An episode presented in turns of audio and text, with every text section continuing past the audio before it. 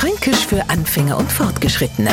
Heute Andersts. Mir nehmen Fränkisch in Mund und nix andersts Vorsätzertler nicht dort liegt, dass andersts irgend so exotisches Kraut wär, das man nicht vertrauen. Na, das ist natürlich bei uns was ganz was andersts. Genau so, wie es der Neufranke mittlerweile gewohnt ist, klingt bei uns alles ein harmonischer, halt einfach wenig andersts. Freilich sind sie jetzt drauf gekommen, dass andersts nix andersts hast als anders und wieder sind wir uns zumindest sprachlich wieder ein Stückchen näher gekommen. Sie können es ja mal mit dem Nachsprechen probieren, ob sie es hinkriegen. Das ist noch wieder was ganz was anderes.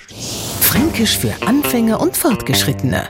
Morgen früh eine neue Folge. Und alle Folgen als Podcast auf podu.de.